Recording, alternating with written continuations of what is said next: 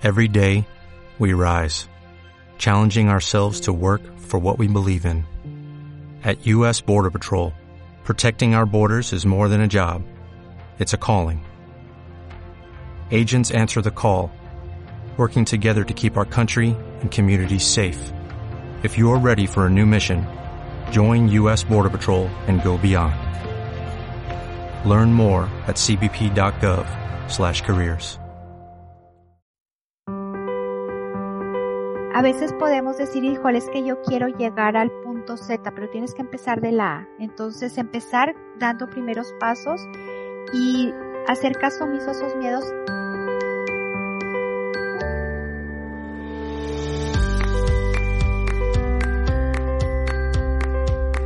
Hola, bienvenidos a Proyecto DTM, el podcast acerca de lo que se vive en los clubes de la organización Toastmasters International. En cada episodio compartiremos vivencias de los momentos de la verdad que tenemos como líderes y los aprendizajes que nos dejan cada una de estas interacciones. Ahora con nosotros, José Luis Torres. Hola, ¿qué tal José Luis? ¿Cómo estás? Muy bien, Julián. Muchas gracias.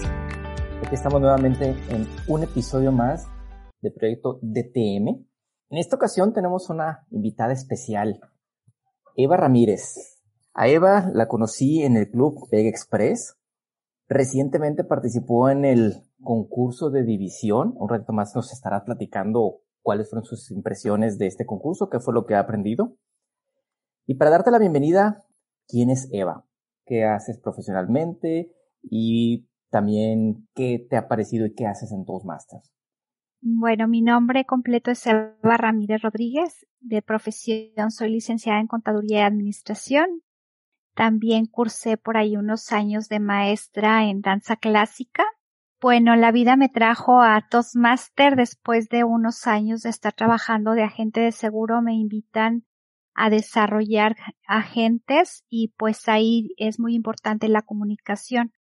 Y pues también es importante aprender a hablar en público porque de pronto tenemos grupos y me invadía un poquito el miedo de estar con gente que no conoces y me invitaron a, a que tomara una plática con en Beck Express y me gustó el ambiente, la amabilidad, que todos se, se ayudan y pues me quedé ahí. Esto fue más o menos antes de marzo y pues de marzo a la fecha ya estamos ahí en Beck Express.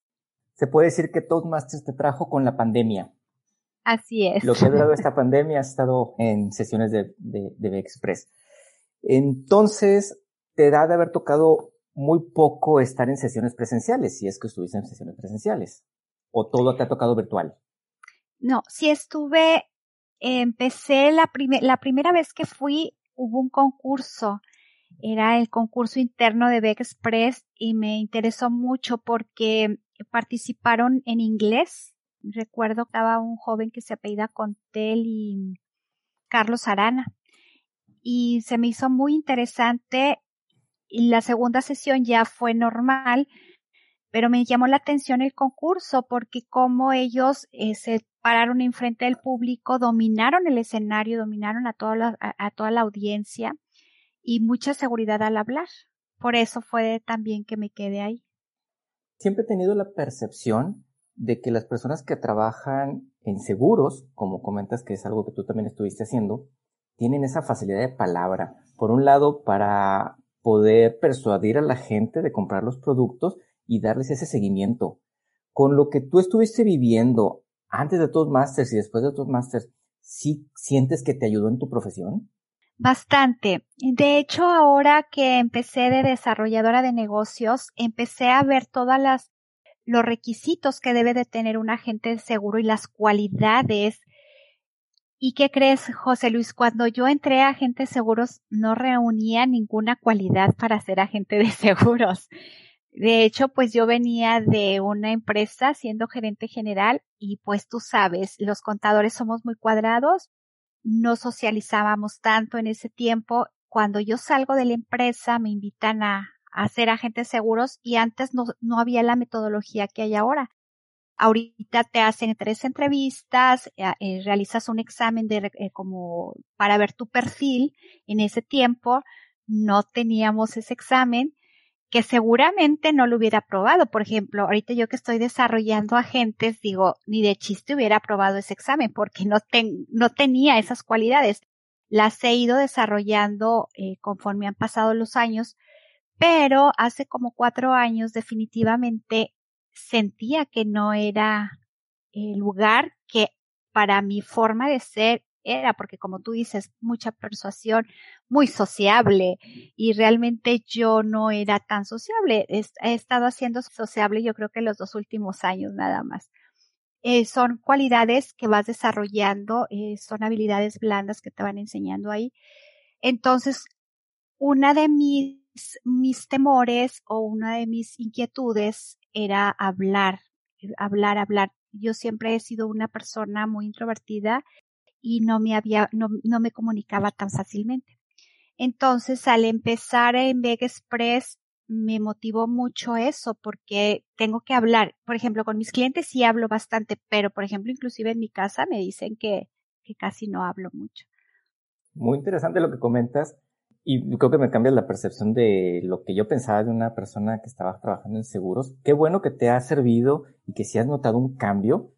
Yo creo que muchas cosas las has estado haciendo bien, al que sí hayas estado como agente de seguros, pero muchas ocasiones también, cuando estamos del otro lado, como comentas que estás ya desarrollando agentes, como que ves las cosas desde otro punto de vista.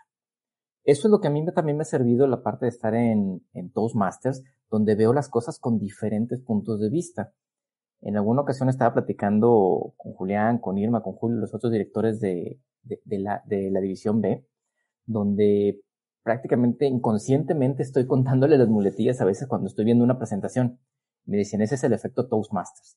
Una vez que cruzas esa barrera no la puedes mandar atrás. Yo creo que eso también te ha estado pasando y lo has notado sobre todo en estos últimos meses que ya lo has vivido más de cerca lo que es Toastmasters. Me llama mucho la atención que en Toastmasters prácticamente este año empezaste con concurso. Seis meses después participaste y ganaste un concurso de área y pasaste al concurso de división. ¿Qué nos puedes platicar de esta experiencia que acabas de, pasar contigo, de esta experiencia del concurso de división? ¿Qué aprendiste? ¿Qué lecciones te deja? ¿Y qué podrías también, tal vez, comentar con las demás personas que no conocen tus masters para invitarlos a las sesiones? Algo muy interesante, eh, si tú, José Luis, me hubieras dicho, vas a entrar eh, y a los pocos meses vas a tener, eh, vas a participar en un concurso y vas a ganar algún lugar a nivel club y luego a nivel distrito, creo que así fue, pues obviamente te hubiera dicho, pues no, porque hay muchísima gente muchísimo más experimentada que yo. Lo que a mí me ayudó a llegar al concurso fue eh, la mentoría. En Club de Express eh, me comentaba el director que hay mentoría cuando tú llegas de nuevo eh, como nuevo integrante y platicando ahí con el director me dice cuáles son tus inquietudes, qué es lo que tú quieres hacer. Entonces yo le comentaba, pues quiero hablar en público, estar tranquila, sin nervios y dominarlo, porque en febrero aproximadamente fui a una institución, como les comentaba en alguna ocasión, fui a una institución para dar una plática para jóvenes y hubo ahí una eh, falta de comunicación con la directora y resultó que me dio una conferencia para padres. Y pensé yo que esa conferencia iba a ser, eh, no sé, máximo 100 gentes. Resulta que un día antes me dice la persona del auditorio, va a venir toda la institución, son alrededor de 600 personas. Esa noche no dormí. Entonces, después de esa experiencia, dije, yo tengo que aprender a hablar en público. Entonces, eh, cuando Jorge me dice, va, vas y participa, ¿te parece bien? Porque tú quieres tener esa experiencia de dominar el, escenario y dominar y estar tranquila, no ponerte nerviosa. Y dije, bueno, pa. Entonces ahí empezó el camino y pues eh, yo recomiendo que todos tengamos en algún área de nuestra vida un mentor porque ellos nos ayudan a llegar a un lugar donde jamás lo hubiéramos pensado hacer. Ya tuviste entonces esa experiencia de hablar con más de 500 personas, no dormiste. ¿Cómo te no. en esa ocasión? Híjole, pues no dormí, me dio gastritis, colitis. Imagínate, los chavos de adolescentes eh, es un poquito difícil controlarlos en un escenario, pero imagínate a gente adulta, gente profesionista, gente que ha ido a miles de conferencias, gente que tiene la lupa, gente que tú conoces, entonces llegan todas las ideas a la cabeza y las telarañas, qué van a decir, que no dominó el tema. Total, me puse a estudiar bastante el tema y afortunadamente me fue bien, me sentí muy contenta y pienso y siento que sí pude dominar el escenario y pues a la gente, porque de pronto te hacían preguntas. Hubo una pregunta de un señor eh, que me decía, este, ¿usted qué opina de Andrés Manuel López Obrador? Entonces, pues es un tema muy difícil en política, hablar de política ante tantísima gente.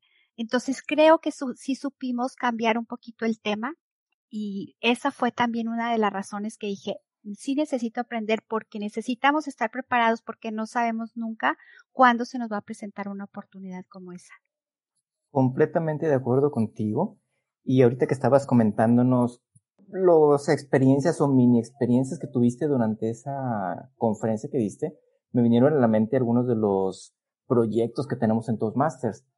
Haciendo una pequeña recapitulación, hay un proyecto de nivel 5 que se llama Preparándote para hablar, en público y nos reta a dar una conferencia de 20 minutos aproximadamente frente a un grupo, ya sea en el club, ya sea fuera del club, donde estemos mejor preparados. Eso creo que ya lo viviste, se puede también refinar con los proyectos. También hay otro proyecto que creo que es de nivel 4 de Pathways, que es el de manejar un público difícil. Y viene mediante papeles que los socios van a ejecutar en, durante el proyecto que estemos realizando en el club para que alguien sea el preguntón, otro sea el platicador, otro sea el que te está cuestionando todo y también nos da muchos tips de cómo prepararnos para ese tipo de situaciones. Yo creo que muy bien aprendemos y nos preparamos para, para esa parte de nuestra carrera que seguramente vamos a hablar, qué mejor que sean más de 500 personas, pero con un grupo de cinco tenemos ese tipo de problemáticas. Me da mucho gusto que hayas vivido esa experiencia, que nos la compartas y pues es el aprendizaje que tú tuviste también nos lo estés compartiendo a nosotros. Siguiendo el punto de esa misma conferencia, lo que has aprendido hasta ahorita en Toastmasters, ¿crees tú que te hubiera preparado mejor para esa conferencia? No, sí, definitivamente. Unas 15 días antes hablé con una persona que es conferencista y le dije, dame tu retro. Y sí me dio bastante retroalimentación, pero ahorita lo traslado y hubiera sido diferente, hubiera sido más profesional. Sin tantas muletillas, por ejemplo. Sí, algo que, sobre todo cuando estamos nerviosos, empezamos a titubear, a decir, este, ¿y ahora qué digo? Y mentalmente déjame, no me equivoco, y esa misma presión que tenemos, nos traiciona en el subconsciente. Muy bien. De lo que estás haciendo ahorita en tu vida profesional, en Toastmasters, ya pasaste por el concurso, ¿qué es lo que crees tú sean tus siguientes pasos dentro de Toastmasters? Le comentaba al director que quisiera hacer concurso en inglés. Tengo muchos años de no practicarlo, pero sería como un reto para mí eh, dar un discurso preparado en inglés. Ese es uno de los retos que tengo para el próximo, bueno, en estos seis meses prepararme para concursar en el, en el de inglés. Así es, en marzo empieza el concurso en oratorio en inglés. Tienes cinco meses, ya estamos prácticamente en noviembre, para que estés avanzando en esa parte, pero yo creo que te hiciste muy buen trabajo, muy buena representación en este concurso en oratoria en español y oración en español. Yo creo que te va muy bien también en el de inglés. Adelante, estaré esperando ver tu, tu discurso. Sí. Ahora, para cuando, eh, hablando un poquito del concurso, también eh, tuve unas dos semanas que decía, ¿de qué voy a hablar? Tienes tanta información, conoces, has leído de muchos temas y decía, ¿de qué voy a hablar? Algo que conecte con el público, algo que les guste. y ya había preparado un discurso, me gusta mucho porque se habla de mentoría y yo en ese discurso hablaba con referencia a mi madre que ella para mí fue una gran mentora. Sin embargo, como tenía tantos miedos también, la cabeza es, y nuestro cerebro es súper, súper potente, entonces te empiezan a, a saltar, les digo yo, las arañitas de pronto y te empiezan a hablar y decir es que no vas a poder, va gente muy experimentada, híjole, tú apenas empezaste en marzo, febrero, marzo, ni vayas, ni te presentes total, o sea, no va a pasar nada. Entonces cambié el discurso como tres días antes, lo cambié y a última hora hice algunas modificaciones porque sentía que no, no estaba completo el discurso. Y sí te ayuda mucho concursar porque te preparas y te esmeras un poco más que para una sesión ordinaria. De hecho, eso es básicamente el origen de los concursos, en donde mucha gente a lo mejor después de un tiempo pierde esa chispa de prepararlo o ese interés de preparar los discursos y se van más por los discursos improvisados de uno o dos minutos y eso es como prácticamente lo que para ellos la sesión. Y este momento de llevar los, concursos o un discurso para un concurso, sí nos motiva a prepararnos. En tu caso, como comentas, empezaste con un discurso, la preparación ya la tenías, cambiaste el tema tal vez en los últimos días, pero la preparación ya la traías arrastrando desde antes y eso yo creo que fue lo que también te, te apoyó. Hablando específicamente de ese discurso, que desafortunadamente no lo pude ver en, vivo cuando lo viste, pero me platican que está muy interesante. No te voy a pedir que nos lo digas aquí en, en la sesión, eh, el, discurso tal cual, pero creo que tiene algo que ver con salto en paracaídas. Platícanos esa experiencia. Que, ¿Cómo fue y qué te dejó esa experiencia? Sí, es algo que también igual, si en enero me hubiera dicho, vas a saltar de un paracaídas en un tándem, claro que yo te hubiera dicho, claro que no. ¿qué te pasa? Ni por mi cabeza pasaba. Los últimos ocho o diez meses han sido de muchos cambios en mi mente. Quiero eliminar muchos paradigmas que se han creado y deja tú que nos han llegado de fuera. Yo creo que uno mismo se va poniendo muchos paradigmas, muchos estigmas de decir, no es que yo ya a mi edad no puedo hacer esto o es que eres madre de dos hijos ya adolescentes, ¿cómo crees que vas a andar haciendo aquello? O cuídate por tu problema de columna, o tienes que tener mucho cuidado porque la delincuencia está todo lo que da, o no puedes salir a, altas horas de la noche, etcétera, etcétera, etcétera. Entonces son creencias que poco a poco nos van limitando. Hubo un momento que, bueno, si alguna de las mujeres, alguna mujer escucha este podcast, me va a entender que llega a cierta edad que te asaltan los miedos y es hormonal. Entonces yo dije, yo no me puedo encerrar, yo no, yo no debo, porque mi madre, aún a los 83 a 84 años antes de que ella falleciera, ella era una señora que le gustaba mucho experimentar, salir, viajar, etcétera. Entonces yo todavía no llegaba ni a la mitad de esa edad y yo tenía muchos temores. Entonces dije, tengo que hacer algo, tengo que hacer algo porque yo no me puedo quedar encerrada. Eh, hubo un momento cuando estaba la delincuencia organizada aquí en Monterrey, sí nos apanicamos por circunstancias y duré sin salir de casa alrededor de 15 días. Y fue, fue tremendo eh, eh, la situación que vivimos en ese momento. Y ahora con la pandemia, pues me empezaron esa, esa inquietud tan fuerte de que no podemos salir, te vas a contagiar y pues todos los medios de comunicación como nos atiborran. Y escuché eh, una conferencia de Bruce Lipton acerca de la enfermedad del miedo. Y él habla ahí de cómo los medios, eh, la sociedad, los gobiernos hacen que caigamos en miedo, en temores. Entonces dije, no voy a permitir, porque al final de cuentas, el miedo que va a pasar, que hace que, que pase en tu vida, pues te enfermas. Entonces un día estaba trabajando en la computadora y vi a un conocido que saltó de un, de un tándem en Orlando, Florida, y dije, qué padre, yo me voy a aventar algún día. Y casualmente me llegó la publicidad. Decía, salta del tándem en tu cumpleaños. Todavía ni era mi cumpleaños, pero dije, bueno, voy a preguntar. Le habla una amiga y dije, me va a decir que no, que qué me pasa. Entonces le hablo a una amiga y le digo, oye, ¿cómo ves? Saltaremos de un, de un tándem en paracaídas. Y me dijo, vamos. Créame que cuando me dijo vamos, dije, ¿para qué ando abriendo la boca?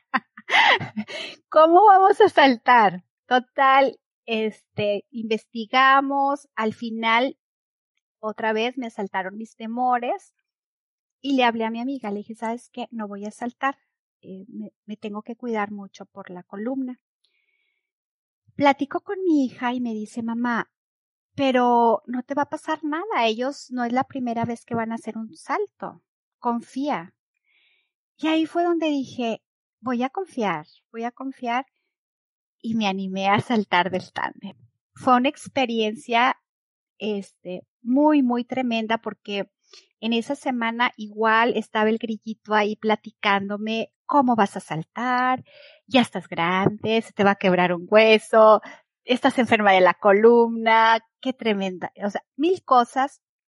Inclusive, no sé si lo comenté en el discurso, me habla una conocida un día antes y me dice, ¿estás bien, Eva? Tenía meses de no hablar con ella y le digo, sí, sí estoy bien, porque es que te soñé que estabas muy mal. Híjole, ¿no? Entonces yo dije, no, no, no puede ser. Y yo voy a saltar del tándem. Entonces dije, adiós, adiós grillitos, adiós todo y voy a saltar del tándem. Y fue una experiencia maravillosa cuando ya estás arriba de la avioneta. Te, antes de, de, subir a la avioneta, déjame te platico que tienes que hacer varias prácticas y te enseñan el paso uno, dos, tres, cuatro y así. Cuando ya estás en la avioneta, el piloto eh, se pasa se pasa del área porque tienes que, eh, bajarte a cierta altura y eh, con cierto nivel de aire. Se pasó, entonces le dice la persona, el instructor con el que yo le iba, le dijo, regrésate. Y yo, ¿cómo que regrésate? sí, dijo, ya te pasaste. Entonces se regresa, iba mi hija también con otro instructor. Cuando acordamos, ella ya estaba saltando, a mí me tocan el hombro y apenas empecé a contar el uno, ya estaba, ya estábamos abajo. Entonces, claro que el terror de las alturas y el grillito, ¿qué te pasa? Te lo dije. Entonces dije, ¿sabes qué? Voy a disfrutar. Adiós. Y empecé a disfrutar toda la vista. Vimos la presa de la boca, los colores de los, de los sembradíos. Café, gris, verde, ocres y mucho. Y estuvo padrísimo. Dije, no me voy a mortificar. Total, cuando llegue abajo, pues ya a ver qué pasa aterrizamos y muy padre. Y yo lo hago muy, muy significativo, más bien lo comparo mucho con la vida, de cómo nos detenemos muchas veces en cualquier proyecto o en cualquier cosa que nos atemoriza, nos paralizamos. Entonces, yo creo, José Luis, que hay que dejar a un lado a ese grillito o a esos temores que en cierta manera nos infunden miedo. Pero al final del día eh, creo que debemos de crear nuestro, eh, creer en nuestro instinto y ver que todo va a salir bien y confiar, como dijo mi hija. Hay que confiar siempre, dejarte caer y confiar.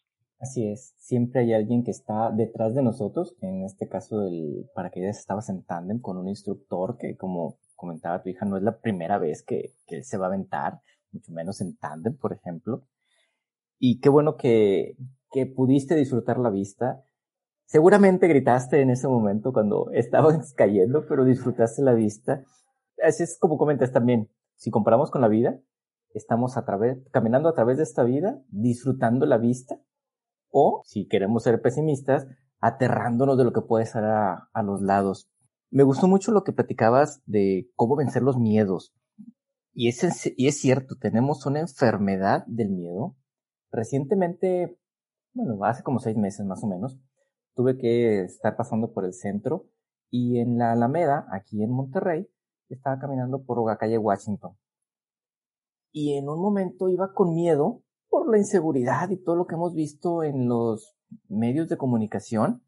Y dije, oye, pero si es toda la vida he caminado por estas calles, varios años he estado trabajando en el centro de Monterrey y no soy extraño a algún momento transitar por, por la Alameda. Inclusive antes pasaba 10 de la noche, que es cuando salía a veces del trabajo, como si nada. Claro, siempre cuidándonos. Pero sí noté un cambio. Dije, no puede ser que esté en mi propia ciudad, en las zonas que usualmente transito con estos miedos. Y es algo que nos infunden tal vez las noticias o tanto amarillismo que puede haber en, en las notas que, que, estemos escuchando. Y es algo que debemos buscar cómo, cómo solucionarlo. Quiero hacer una medio comparación o ponerte a ti como un ejemplo de cómo eres la prueba viviente de que se puede tener cambios en la vida. Como comentaste, en estos últimos 10 meses han sido muchos cambios. Entraste a Toastmasters. Estamos viviendo la pandemia. Saltaste en paracaídas. Yo creo que en estos 10 meses has hecho muchas más cosas de la que mucha gente ha hecho en, en años. Y quisiera pues, utilizar tu ejemplo para demostrar que sí se puede. Querer es poder y tú has demostrado que lo has querido y lo has hecho. Y todas estas historias de superación, cómo vencer los miedos, es algo que mucha gente podemos tener muchos miedos y poco a poco ir quitando uno, quitando otro, practicando, mejorando y paso a paso poder irnos superando, que es lo que yo veo con estas historias que nos estás comentando. Así es, yo creo, José Luis, que es como alguien decía, hay que salirse de la caja y ver más allá, porque es, con el temor eh, me imagino que estás en una caja toda oscura y no avanzas y no vas y no sales. Entonces decir, como sabes que espérame tantito caja, voy a salir, me voy a asomar tantito a ver qué hay afuera y ya empiezas a salir y dices, no pasa nada. Claro que con cuidado, ¿verdad? No vas a andar a altas horas a lo mejor solo o por lugares peligrosos, claro, ¿verdad? Todo con precaución, pero sí salirte un poquito de la caja. Completamente de acuerdo. Y alguna ocasión comentaban que la definición de la locura es hacer lo mismo esperando resultados diferentes. Si siempre hacemos lo mismo, claro que vamos a tener los mismos resultados. Tenemos que hacer cosas diferentes pensar fuera de la caja, probar nuevas experiencias enriquecedoras para poder seguir adelante. Si nos quedamos en nuestra área de confort, pues vamos a tener los mismos resultados y vamos a estar en la misma situación en la que estamos. Que muy respetable la gente que quiera estar de esa manera, que quiera seguir en esa área de confort, pero cuando queremos algo más, tenemos que probar cosas diferentes, como ya bien nos lo comentaste. Ya después de esas experiencias, ¿Cuál es tu siguiente reto? Déjate platico la siguiente experiencia que tuve también. Una amiga se dedica al senderismo y me habla y me dice, oye, vamos a ir a una montaña que se llama La Marta, en San Antonio de las Alazanas, en Saltillo. Y le digo, está pesado. No, no está pesado, está bien tranquilo. Ah, bueno, vamos. Y anteriormente había ido a caminar con mi esposo acá a un cerro que está por Sierra Alta, que ahorita está cerrado esas cascadas por lo de la pandemia. Y ahí que te diré, caminé yo creo 40 minutos y ya estaba agotadísima y me regres y nos regresamos. Entonces cuando me dice mi amiga, vamos a ir a la Marta, y pues, está facilísimo, sí vas a poder, sí, seguro sí puedes. Ah, perfecto. Llegamos ahí a la moneda, que fue el centro de reunión, ese lugar así se llama, la moneda. Y nos dice la senderista, nos dice, vamos a caminar campo traviesa. ¿Cómo andan? Pues campo traviesa me imaginé que era, pues tenías a atravesar, ahora sí que no hay sendero, no hay nada. Y pues volteo yo a mi esposo y le digo, ¿cómo ves? No, pues sí vamos. Y le digo a mi amiga, ¿cómo ves?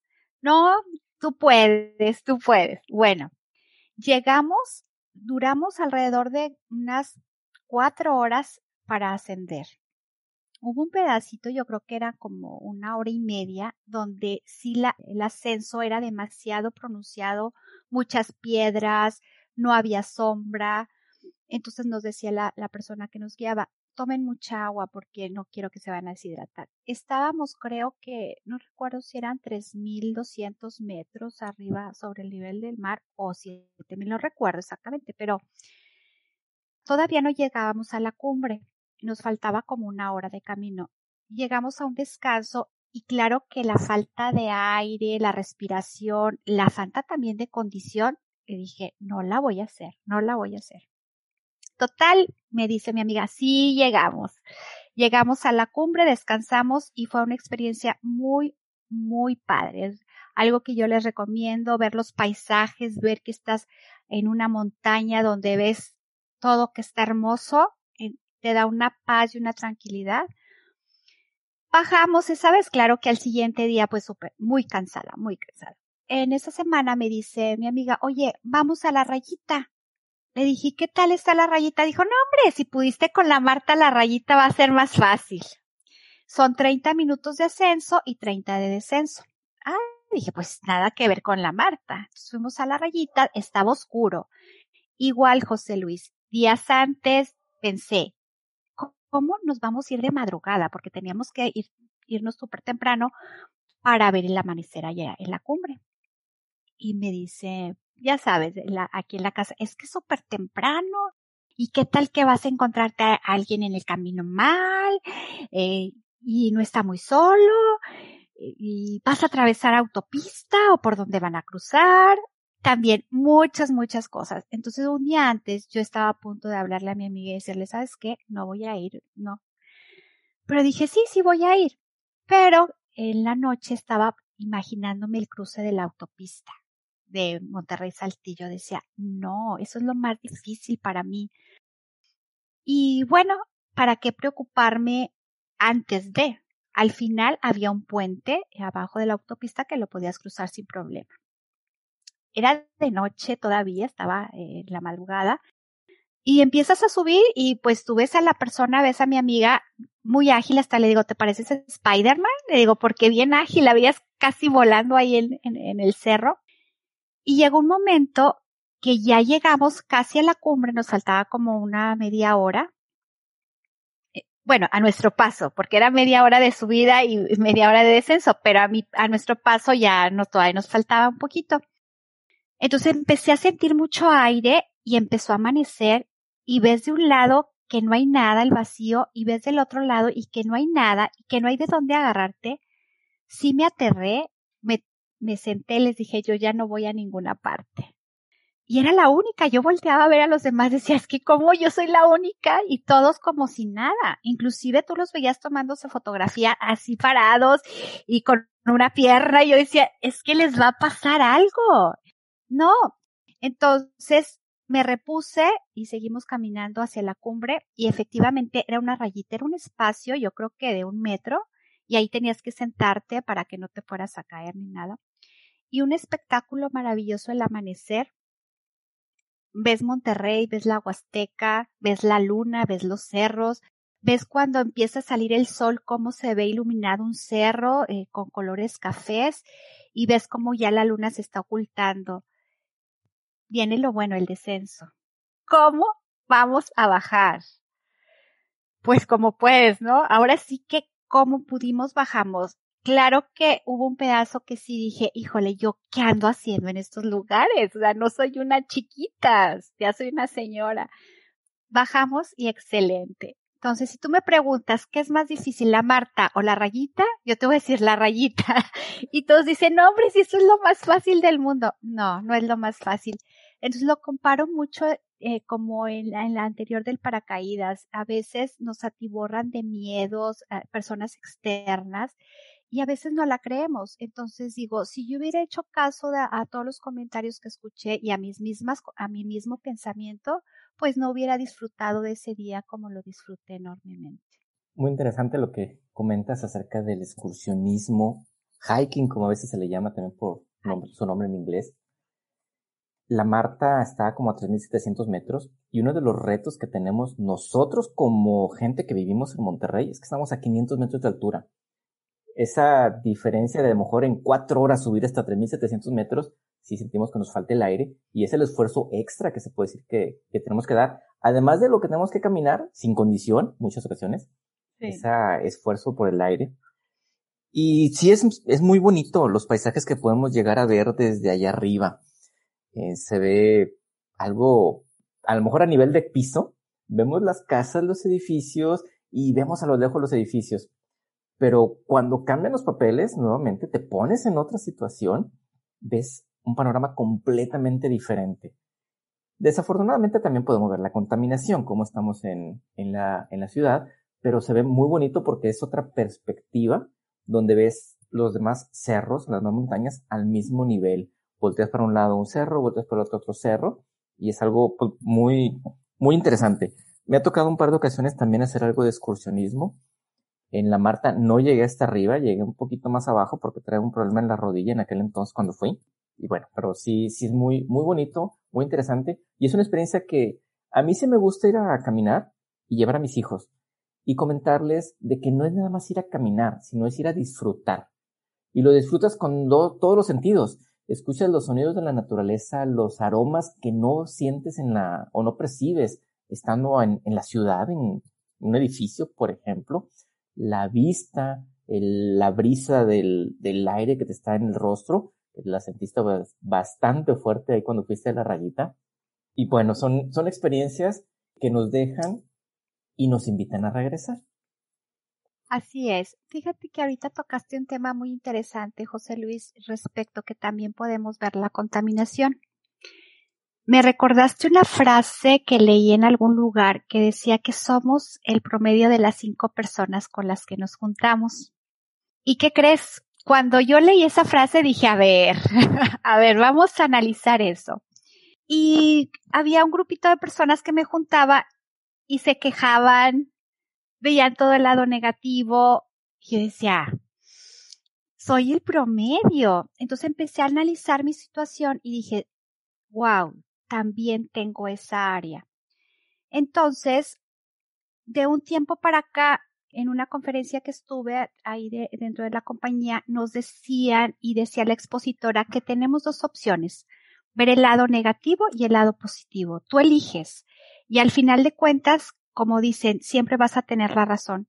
Entonces, cuando hemos hecho este tipo de, de senderismo, sí ves muchas cosas, como tú mencionabas, sobre todo la contaminación y también la gente que arroja globos al aire. Hay muchísimos globos, eh, aeros, no sé cómo se llaman, de esos de helio creo que son, y en los árboles, y eso también causa mucho que haya incendios forestales. Entonces, sí es muy importante también ser más conscientes de no arrojar ese tipo de basuras, porque al final del día los únicos perjudicados vamos a ser nosotros. Entonces, sí ver ese lado negativo, por ejemplo, de que hay mucha basura en, los bosques o en, los cerros, y también ver el lado que, ok, está esto, vamos a limpiar he visto muchas campañas de gente que se dedica a esto, a hacer, senderismo y hacen campañas y limpian y bajan con bolsas grandísimas de, llenos de basura. Entonces yo creo que también es muy importante hacer conciencia entre nuestra familia, sobre todo pues los más cercanos y pues evitar hacer esas, ese tipo de actividades que sí se ven muy bonitos los globos cuando los arrojas y todo, pero no vemos el más allá, un paso más allá que estamos contaminando muy fuerte. Así es. Y me gusta también mucho que los grupos de excursionistas hacen eso que comentabas. Hacen campañas, ya sea vamos a limpiar el Cerro de las Mitras, vamos a limpiar tal sendero, inclusive ir a desmontar en algunos casos para abrir camino a otros excursionistas que quieran ir. Y también otra cosa que me gusta del excursionismo es de que prácticamente no tiene edad. Tengo amigos excursionistas de muchos años, de más de 70 años, y unas fotos hermosas que ponen o que comparten en las redes sociales. Lo único que digo es que envidia porque ellos están un miércoles a las 6 de la mañana en un cerro poniendo fotos, pero, pero bueno, eh, a lo mejor nosotros somos más de fin de semana. Esperemos algún momento tener más libertades para poder hacer ese tipo de, de movimientos. Regresando un poquito a lo que iniciamos en la conversación acerca de Toastmasters, cuáles son los siguientes pasos. Ya platicamos algunos de los retos que has tenido, eh, lo que ha pasado en estos 10 meses. Dentro de Toastmasters ya comentabas de que te vas a preparar para el concurso de oratoria en inglés, que es eh, la cúspide, es el concurso internacional, que recientemente fue en la convención a nivel mundial que, que se tuvo. Dentro de Toastmasters vas a continuar tu camino, los trayectos. ¿Has pensado participar en algún rol dentro de la organización a lo mejor un presidente de club, vicepresidente educativo, vicepresidente de membresías, algunos de esos roles que son como que más de comunicación con las, con los socios?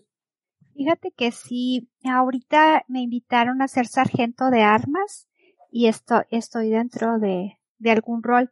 Sí, eh, me gustaría, ya que tenga más experiencia, si me invitan a asumir algún rol o por qué no levantar la mano, sí me gustaría porque veo que es muy interesante y también creces mucho en cuestiones de liderazgo y de comunicación. Así es, y también con los retos que tienes de coordinarte, a lo mejor con los directores de área, directores de división. Es parte de la experiencia, los contactos que estás haciendo y son, de cierta manera, comentabas en un momento el trayecto de manejar públicos difíciles, también te da una experiencia para trabajar con socios que no son tu grupo de comúnmente, en tu caso el Big Express, de, te sales de esa área y tratas con otras personas más que también pueden aportar a tu vida. En estas épocas que estamos prácticamente todo en línea, que procuramos no salir tanto a la calle, se ha popularizado estar visitando clubes de forma más sencilla con un término que le llaman Zoom Surfing, donde estamos navegando en Internet a través de Zoom. ¿Te ha tocado hacer este tipo de actividades, visitar tus clubes o te has reservado con el club de Beck Express? He participado en dos o en tres clubs. En uno fue, creo que fue de España al que fui. Me encantó por el lenguaje, muy diferente al de México y me encantó. Entonces eh, pensé, cada vez que tenga oportunidad voy a estar entrando a esa sesión por el tipo de, eh, su lenguaje es muy enriquecedor, muy, muy rico en todas las expresiones. Conocemos otros clubes, conocemos otro tipo de lenguajes, me llama a mí mucho la atención, estuve participando recientemente en un club de Argentina, el Club Baires, que hablamos español, nos entendemos, pero hablamos diferente. Hacemos una comparación entre el inglés de Estados Unidos y el inglés de Inglaterra. Como inclusive los mismos norteamericanos dicen que es como que más presumido el inglés de los ingleses. Y hasta que ya viví cómo están otros otros países hablando, también nosotros tenemos diferencias, no es exclusivo nada más de, de la gente que, que le habla del idioma inglés. Dentro de lo que es tus ya platicamos cómo te ha servido a ti, qué pudiste a lo mejor hecho mejor, eh, lo que pudiste mejorar con esto, cómo has eh, superado algunos retos. ¿Qué le sugerirías a la gente que nos esté escuchando para que superen sus propios retos y pierdan los miedos y paradigmas que tienen en estos momentos que los estén bloqueando? Por ejemplo, si son socios Master, creo que hay que participar, eh, a participar en todas las sesiones, eh, sí preparar tu discurso es muy importante porque vas a practicar y eh, hay espacios para hacer discursos. Y bueno, si estamos en un, en, en Toastmaster, pues es para hablar, no es para nada más llegar como a ver que vemos, ¿no? Entonces, cada vez que tú participas vas quitándote ese miedo. Yo creo que al principio cuando vas a participar sí te da un poquito de temor o a veces no tenemos el tiempo, pero ahora que yo he estado preparando los discursos, veo que lo puedes hacer, tienes una semana para preparar el discurso, irlo, irlo puliendo entonces, animarte, total, si te vas a equivocar, estamos en Toastmaster, no somos juzgados, no nos van a criticar, al contrario, nos van a ayudar a crecer eh, en nuestra forma de, de cómo dar un discurso. Entonces, yo creo que el primer paso es eh, hacer un discurso y olvidarte si está bien, si está mal, y ya lo, lo irás puliendo a veces podemos decir, híjole, es que yo quiero llegar al punto Z, pero tienes que empezar de la A. Entonces, empezar dando primeros pasos y hacer caso omiso a esos miedos si no son bien fundamentados, si son nada más temores que podemos, como les decía al principio, salirnos de la caja y empezar a, ver afuera de, nuestro entorno para sortear esos miedos y esos temores en cuanto a Toastmaster. Muchas gracias por compartirnos. Me quedo con este último mensaje que comentaste, salirnos de la caja para ir eliminando nuestros temores. Muchas gracias, Eva, por, por acompañarnos, por compartir tus experiencias, por comentarnos todo lo que has hecho. Yo creo que nos da oportunidad de conocerte mucho mejor y animarnos a que todos podemos eh, mejorar en nuestra vida. Y Toastmasters, creo, es una buena institución, un buen programa para también superar esos, esos miedos. Julián, Eh, ¿Algo que nos quieras complementar? Claro que sí. Es un placer escucharte, Eva. Y antes de concluir, quisiera preguntarte, ¿qué es lo que a ti te inspira a, por ejemplo, ir a caminar a la Marta, a la Rayita, a hacer el salto de tándem, a participar en los concursos? ¿Qué es lo que a ti te motiva? ¿Qué detrás de, de ese si puedo y dejar de lado los brillitos que comentabas? Exactamente eso, fortalecer lo que es tu valentía y saber que eres valiente y no creerte que no eres valiente. El decir sí puedo y hacerlo, porque muchas veces decimos sí, sí podemos, pero realmente no lo hacemos, no sabemos. Alguien me decía, ¿te estás probando? No, quiero saber exactamente, yo pienso que sí puedo, pero quiero estar segura de que sí puedo. No sé si eso responda a la pregunta. En este caso es solamente pues escuchar tu punto de vista de cara a eso que ya hemos realizado y cuál es el aprendizaje, cuál es la invitación que pudiéramos hacer a quienes escuchen este podcast, a los socios Toastmasters que tengan la oportunidad de escucharte, a qué les invitamos cuando les compartimos estas historias. ¿Algunas palabras para nuestra audiencia? Pues yo, mi lema es, si yo pude, tú también puedes. Con esta frase nos despedimos. Muchas gracias Eva por acompañarnos y nos esperamos en nuestro próximo episodio. Esto fue Proyecto DTM, el podcast donde compartimos aprendizajes fuera de manual. Gracias y hasta la próxima.